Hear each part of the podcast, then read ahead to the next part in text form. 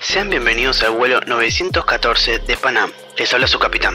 No olviden abrochar sus cinturones. En instantes se les servirán algunos refrigerios.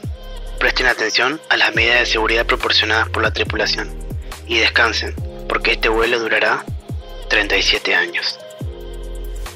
Buenas tardes a todos y sean bienvenidos nuevamente a un nuevo capítulo y al nuevo caso de Mentes relativas.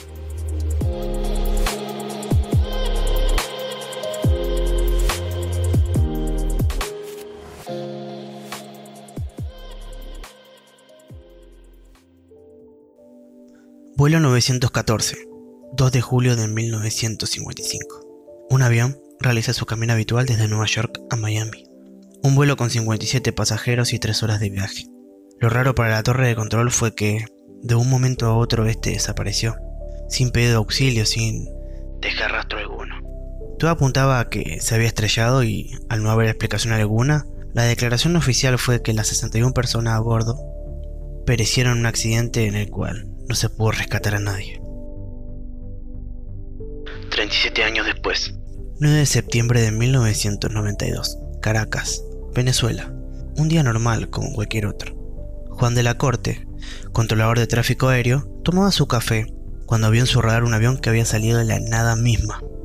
El avión comenzó a acercarse a la pista, pero lo más asombroso fue que era un avión muy viejo, un McDonnell Douglas DS-4, prácticamente fuera de circulación. ¿Dónde estamos? Sonaba en la radio de la torre. Juan les comunicó que se acercaban al aeropuerto de Caracas. ¿A dónde se dirigen?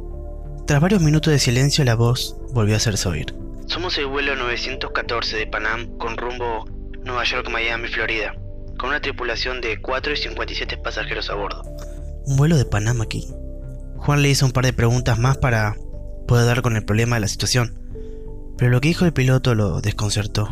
Nuestro vuelo estaba programado para aterrizar en el aeropuerto de Miami a las 9.45 del día 2 de julio de 1955. El silencio se venía de la sala. El avión ya había aterrizado en la pista, pero aún las puertas no se habían abierto. Las unidades terrestres se acercaban. De repente, Juan decidió decir lo siguiente.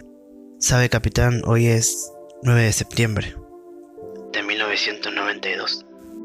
Por lo que se sabe, el piloto del vuelo 914 Solo prendió los motores del avión, exigiendo que las unidades se movieran, para luego comenzar a tomar velocidad en la pista. Juan intentó frenarlo, diciendo que desistan y hablen, pero el vuelo despegó de igual forma. En los minutos posteriores el vuelo 914 desapareció del radar nuevamente, para nunca más ser encontrado. Muchos creen que el vuelo 914 aún sigue viajando en el tiempo. Otros creen que realmente solo se perdió.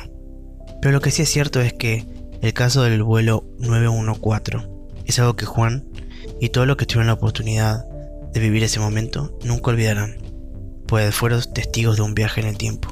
Y mejor aún, contactaron con personas que habían viajado 37 años en el futuro. Luego de este momento, la historia oficial en Caracas lo expuso como falsa, ya que nadie creía en lo relatado por Juan y las personas que lo acompañaban. Quizás haya que esperar hasta el año 2029 que es cuando pasen los 37 años desde este evento.